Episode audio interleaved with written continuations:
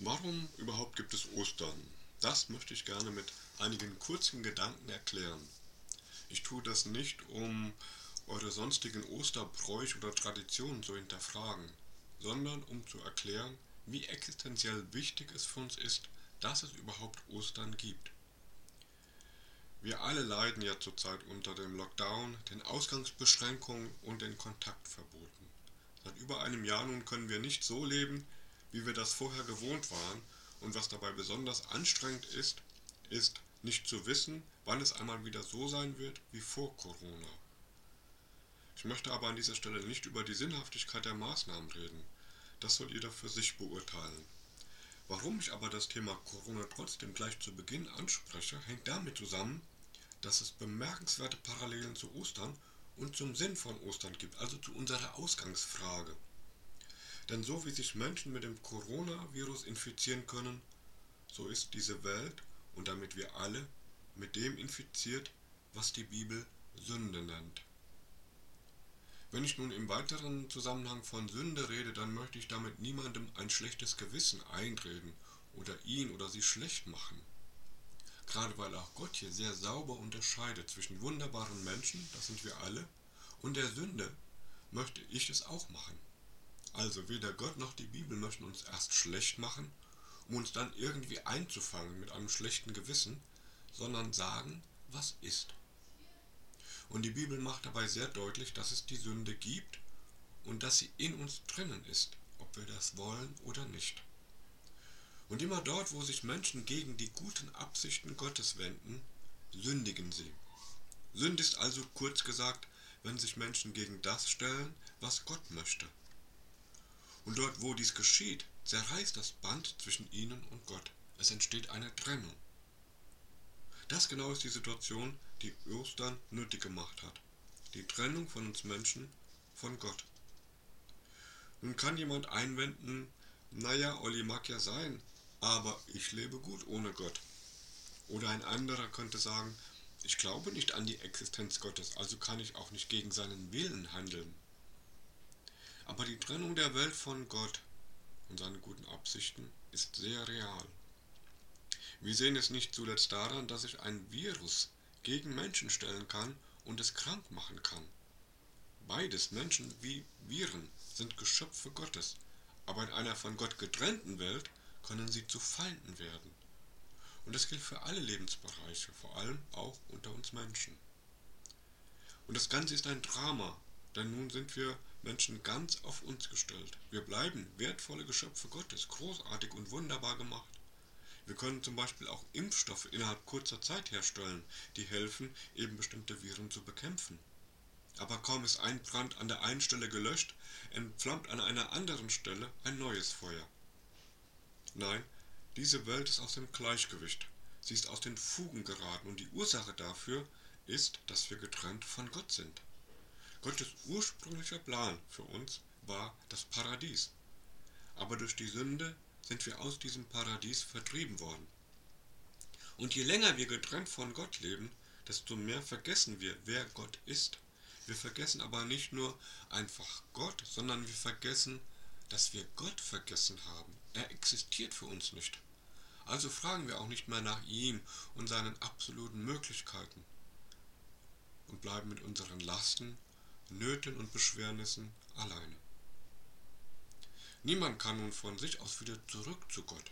Viele haben es, haben es schon versucht, vor allem dann, wenn sie unter der Last ihrer Sünde und dem Getrenntsein von Gott gelitten haben. Viele haben es versucht, indem sie sich kasteit haben oder besonders asketisch gelebt haben oder besonders fromm. Aber nichts hilft gegen die Trennung von Gott. Nichts von uns aus überwindet diesen unendlich tiefen Graben, zwischen ihm und uns. Ich sage das noch einmal, das ist die Ausgangssituation von Ostern. Genau gesagt, das, was ich beschrieben habe, ist die Welt, in der es nie Ostern gegeben hat. Eine Welt getrennt von Gott.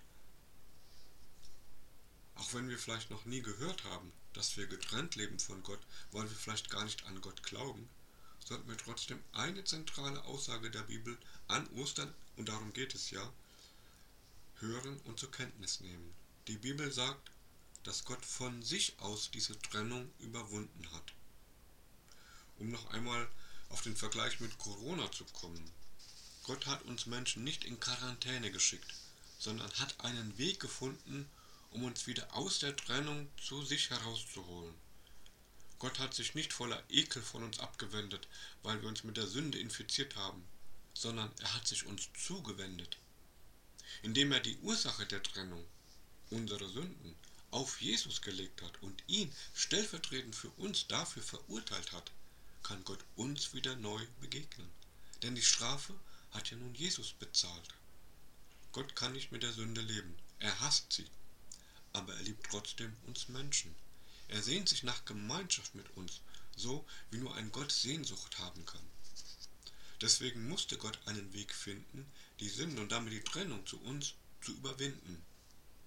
Manche sagen nun, dass es ein blutrünstiger Gott sein müsse, der seinen eigenen Sohn dafür opfert. Aber dass Gott für diese Lösung Gottes Sohn, seinen eigenen Sohn hat leiden und sterben lassen, zeigt, wie tief die Trennung von uns tatsächlich ging. Ich bin absolut davon überzeugt, dass Gott seinen geliebten Sohn nicht geopfert hätte, wenn es dafür eine andere Lösung gegeben hätte. Aber es gab keine andere Lösung, außer der, dass Jesus Mensch wurde und diesen Weg bis ans Kreuz gegangen ist. Als Mensch hat er dabei gelitten, als Sohn Gottes hat er aber dadurch die Trennung zu Gott überwunden. Und indem Gott Jesus am dritten Tag auferweckt hat, bestätigt er ausdrücklich das, was Jesus am Kreuz für uns bewirkt hat. Mir ist bewusst, dass das alles etwas theoretisch und abstrakt klingen kann. Und trotzdem hat dieser ganze Vorgang rund um Karfreitag und Ostern dramatische Folgen für alle Menschen. Die, die Jesus kennengelernt haben, haben durch ihn nun wieder unmittelbaren Zugang zu Gott. Menschen, die in diesem Sinn an Gott glauben, sind keine Spinner, sondern die größten Realisten überhaupt. Denn sie erkennen die wahren Ursachen für all die Ungerechtigkeit, die Krankheiten, die Kriege, die Schmerzen, die Trennung. Aber mehr noch, weil sie tatsächlich unmittelbar Zugang zu Gott haben, können sie mit Gott alles besprechen und ihm alles vor die Füße legen.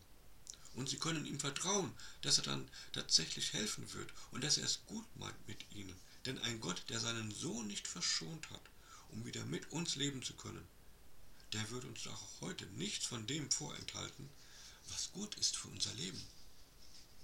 Für Menschen, die in Beziehung zu Gott leben, wird Ostern lebendig. Denn so wie Jesus von den Toten auferweckt wurde, werden auch wir einmal auferweckt werden zum ewigen Leben mit Gott. Denn die Beziehung, die wir durch den Glauben an Jesus mit Gott haben, kann durch unseren biologischen Tod nicht wieder unterbrochen werden. Die Trennung zwischen Gott und uns Menschen ist durch Jesus ein für allemal überwunden worden. Jesus hat am Kreuz nicht nur die Sünde besiegt, sondern auch die Folgen der Sünde, eben die Trennung zwischen Gott und uns. Und diese Lösung diese Rettung gilt für alle Zeiten. Amen.